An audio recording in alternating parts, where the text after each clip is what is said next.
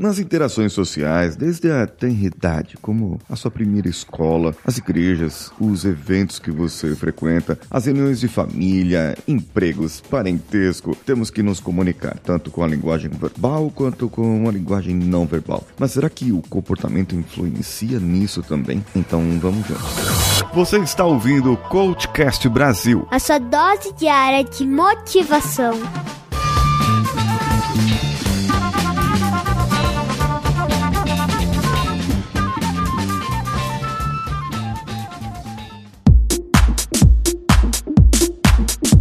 Bom, eu já disse para você que parte do nosso comportamento é inato, ou seja, nasceu com você. Digamos que é o gênio da pessoa. Quando a gente fala, ah, aquela pessoa é geniosa, hein? Ah, aquela pessoa é daquele jeito. Ah, aquela pessoa, se não fizer daquilo, daquele jeito, ela não é ela mesma. Isso muitas vezes nos torna a sombra, é isso mesmo, torna a sombra do nosso dia a dia, torna a sombra dos, dos nossos comportamentos. E, por pode trazer alguns comportamentos indesejados, pois nós queremos, digamos, compensar aquilo que, que pode ser interpretado como um mau comportamento, uma má educação, uma grosseria, ou pode ser interpretado como um desleixo, uma teimosia por outras pessoas, claro, mas é, pra gente nós queremos compensar e acabamos trabalhando de outras maneiras para as pessoas, para nos relacionar com as pessoas. O comportamento, sim, em pessoas introvertidas que são mais racionais profissionais e, e, pessoas que, que são mais julgadoras. As relações sociais com essas pessoas são mais difíceis, até para quem já conhece, até para quem já convive com essas pessoas. E para cada letrinha do MBTI, da análise comportamental, para cada uma das letras, eu tenho uma intensidade ali. Se você tem uma intensidade entre,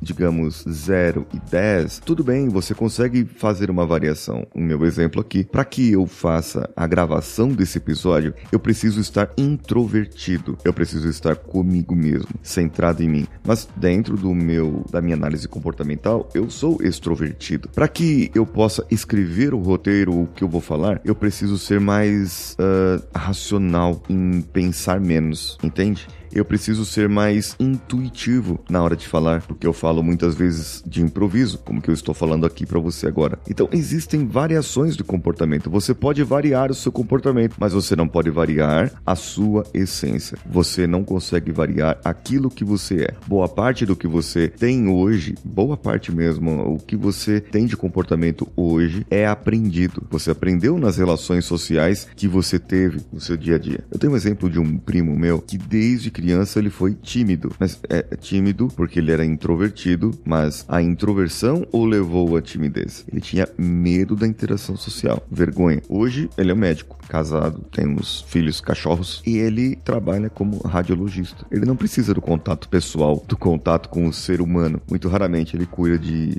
de pacientes. E ele cuida mais é, da família mesmo. Aqueles parentes, amigos, irmãos ali que estão mais próximos, ele acaba ajudando. Isso por quê? Porque o comportamento comportamento dele influenciou e o levou para uma carreira onde ele evitasse ter esse tipo de interação. E muita gente busca isso. Ainda mais hoje, nós vivendo no dia, nos dias que estamos vivendo na pandemia, é, é mais complicado ainda, porque veja bem, nós precisamos dessas interações. Nós precisamos falar, nós precisamos negociar, nós precisamos estar presente e muitas vezes não podemos estar por causa da pandemia. Meus filhos estão em casa assistindo aula. A interação social que a Ana Clara, que é a primeira primeiro ano dela, ela não está tendo a interação social com as outras crianças, porque ela está vendo pela, pela internet aqui, pelo webcam. Você acha que isso não vai influenciar o comportamento dela? Claro que vai influenciar o comportamento dela. Vai influenciar o comportamento de Samuel no futuro? Claro que vai. Vamos ter mais pessoas introvertidas no futuro? Hum, provavelmente. Essas pessoas precisarão aprender a ser extrovertidas, a se soltarem, a se expandirem. E também aquelas pessoas mais tímidas, vergonhosas, precisarão aprender aprender a se expor mais. E isso vem acontecendo. Vem acontecendo com as redes sociais, pois muitas pessoas tinham vergonhas antes e elas precisavam trabalhar e acabaram se expondo nas redes sociais, no Instagram principalmente, vendendo seus produtos. Será que isso aconteceu com você? Comente o seu caso, o seu case comigo lá no meu Instagram, arroba o Paulinho Siqueira, que sou eu. Um abraço a todos e vamos juntos!